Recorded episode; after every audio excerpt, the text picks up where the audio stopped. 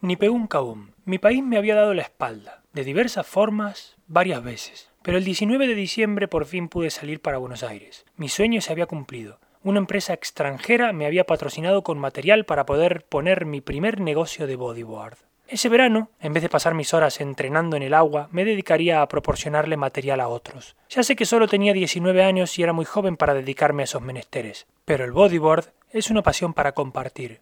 De todos modos volvería pronto. Había muchos campeonatos internacionales por ganar y tenía que dejar el listón bien alto, como siempre. Por fin pude cargar el material en mi camioneta y partir nuevamente rumbo a mi ciudad. Salimos de noche porque de noche había menos tráfico. Estaba muy contento. Al llegar les contaría a todos las novedades. Mi socio manejaba. Yo estaba muy cansado.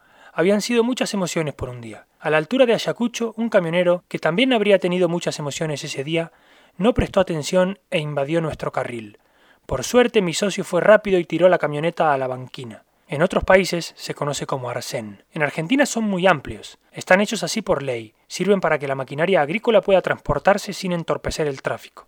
Y tienen que estar completamente lisos y libres de obstáculos, por ley. Ese detalle fue lo último que recuerdo de ese día. Después de impactar contra el montículo de tierra perdí el conocimiento. El montículo de tierra no debería haber estado así y yo tampoco.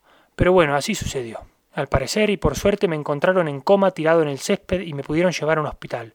Mi padre, que sabía que un coche que se tira a la banquina no puede quedar como quedó mi camioneta, después de pasar a verme, fue hasta el lugar del accidente para comprenderlo mejor. Ahí fue cuando vio el montículo y las cosas que la empresa que hizo la obra no se llevó al terminarla. Pero la noche cayó muy rápido y tuvo que volver al hospital. Al día siguiente, ya con luz, regresó al lugar del siniestro. No había ni montículo ni restos.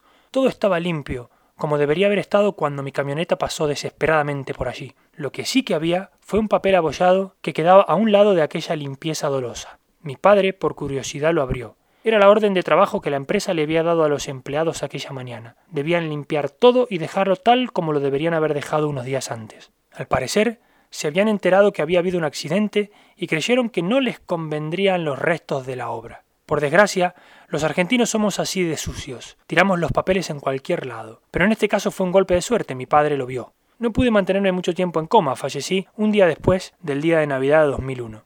Hoy tendría 36 años. Ha pasado mucho tiempo, pero sé que mi familia no se olvida de mí y que siguen luchando por conseguir justicia. Creo que van casi 12 años de juicio. También sé que hay un nuevo presidente, espero que ahora, sí, mi país no me siga dando la espalda.